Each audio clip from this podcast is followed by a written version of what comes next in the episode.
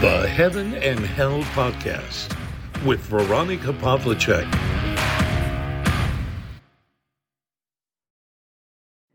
Ja, hallo, hallo, ich begrüße euch in einem neuen Jahr. Willkommen in 2024. Und ich habe euch ja versprochen, dass es auch in diesem Jahr weiter den Heaven and Hell Podcast geben wird. Ja, Heaven and Hell, das ist vermutlich auch das Stichwort für das kommende Jahr. Die Achterbahnfahrt sind wir jetzt schon ziemlich gewohnt. Trotzdem hat mich ja der Beginn dieses Jahres wieder einmal sehr überrascht, denn statt in der Karibik im Warmen zu sitzen, bin ich jetzt hier im Winter geblieben, denn ich bin auf Jobsuche. Ja, so kommt's. Ich musste meine Selbstständigkeit aufgeben. Es ist sich hint und vorn nicht ausgegangen und ja, ich habe es schon öfter erwähnt. Ich lehne ja diverse Methoden ab, mit denen man Unmengen von Geld verdienen kann. Das kann ich einfach mit meinem Gewissen nicht vereinbaren. Ja, und so fange ich halt jetzt von vorne an.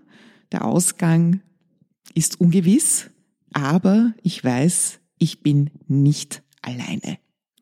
Wie schaut's bei dir aus? Hast du dich gleich zu Beginn des Jahres wieder mit einer ganzen Menge guter Vorsätze belastet, dich eingeengt, dich selbst ins Gefängnis gesperrt und dich dann geärgert, dass du schon ein paar Tage später diese Vorsätze nicht einhalten konntest?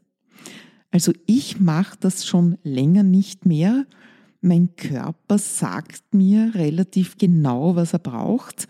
Ja, ich lebe ja jetzt auch schon 50 plus Jahre mit diesem Körper und deswegen, ja, wenn man da ein bisschen drauf hört, dann tut man schon das Richtige. Mehr Bewegung, vernünftigere Sachen essen, zwischendurch einmal gar nichts essen und fasten. Das ist ja nicht nur für den Körper gut, sondern auch für den Geist. Ja, mal aufzuräumen, einmal so richtig leer zu werden und zu entrümpeln, Körper, Geist, Seele, ja und vielleicht auch die Schränke. Ja, das ist auch immer ganz gut, wenn das neue Jahr beginnt, dass man sich von einigem trennt, was man nicht in dieses Jahr mehr mitnehmen möchte. Ich bleibe in Verbindung mit Gott im Gebet, denn er sagt mir, was der nächste Schritt ist. Und ich höre auf ihn. Das ist nicht immer so ganz leicht, dieses Dein Wille geschehe, denn wir Menschen haben ja oft unsere ganz eigenen Pläne. Und manchmal können wir gar keine langfristigen Pläne machen, weil wir es einfach nicht wissen und weil wir keine Hellseher sind.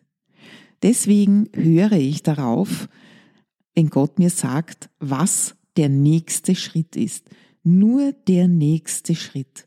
Alles andere ist noch nicht zu sehen, doch er weiß es. Er weiß, was die Schritte sind, die zu tun sind. Um seinen Segen möchte ich ihn an jedem Tag dieses Jahres 2024 bitten, damit ich eben erkenne, wohin es gehen soll. Ja, wieder auf dem Arbeitsmarkt habe ich schon etliche Bewerbungen abgesendet und fast ebenso viele Absagen erhalten. Ärgere ich mich darüber? Verbuche ich es als Niederlage? Lasse ich mich davon hinunterziehen?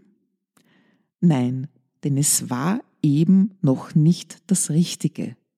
Ich weiß, dass Gott mir zeigen wird, wo er mich haben möchte wie mein nächster Wirkungsbereich aussehen soll.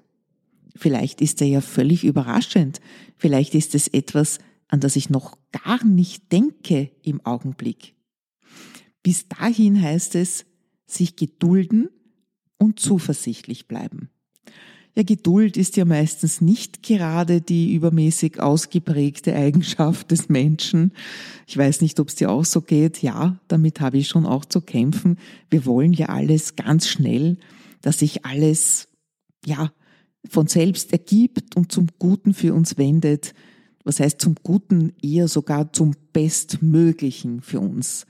Und am liebsten noch besser als bei allen anderen. Mit dieser Einstellung ist es schwer, weiter voranzugehen. Denn das sind Stolz und Hochmut, die uns enorm im Wege stehen. Ja, was hilft stattdessen? Dankbarkeit für alles, was schon ist.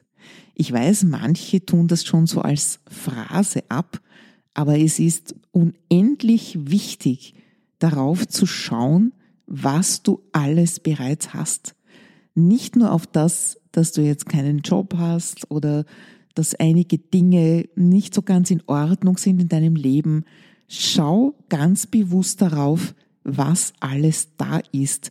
Und ich garantiere dir, du wirst mindestens 20 Gründe täglich finden, dankbar zu sein. Und du wirst feststellen, dass es dir gar nicht so schlecht geht. Dazu musst du gar nicht den Vergleich mit anderen hernehmen, sondern dir einfach bewusst machen, wofür du dankbar sein kannst. Und mit etwas Übung sind das nicht nur 10 oder 20 Dinge, sondern sogar 100 und mehr. Ja, und neben der Dankbarkeit ist auch eine sehr, sehr wichtige Eigenschaft und ein ganz, ganz wichtiger Weg, die Demut, in die Demut zu gehen. Ein immer noch sehr unpopulärer Begriff, wenn wir bedenken, dass wir ja eher stolz und hochmütig sind. Demut heißt aber nicht, dass du dich klein machen sollst, sondern es heißt nichts anderes, als sich vor Gott zu beugen und zu erkennen, dass er allwissend ist und dass er es zu jeder Zeit gut mit uns meint, auch in den allerdunkelsten Stunden.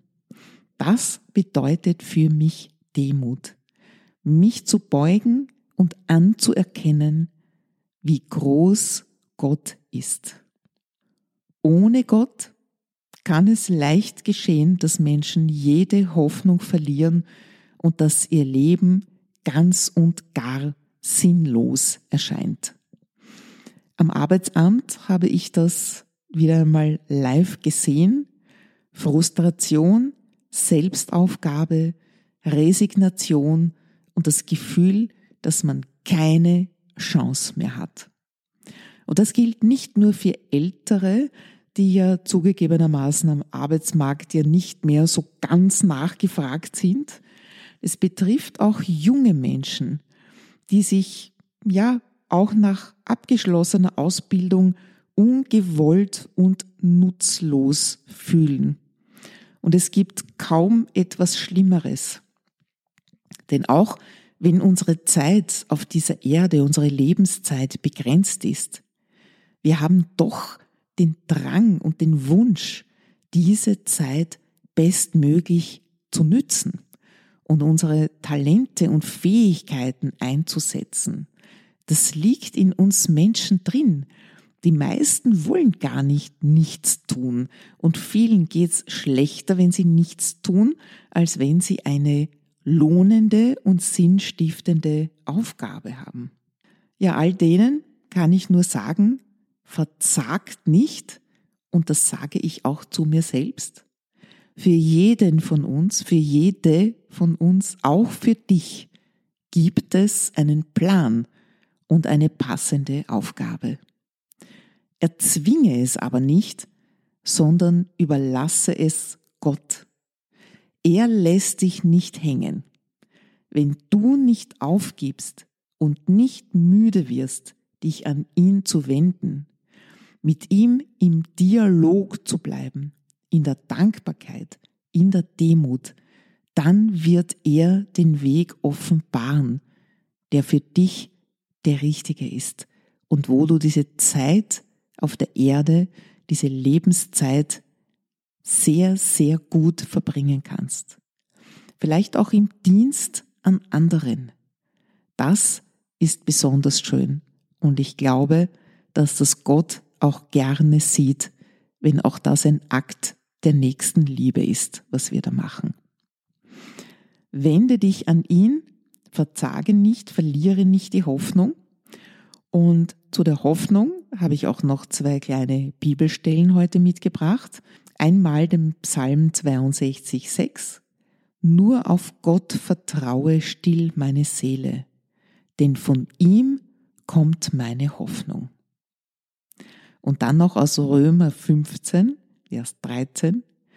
Der Gott der Hoffnung aber erfülle euch mit aller Freude und allem Frieden im Glauben, damit ihr überreich seid in der Hoffnung durch die Kraft des Heiligen Geistes.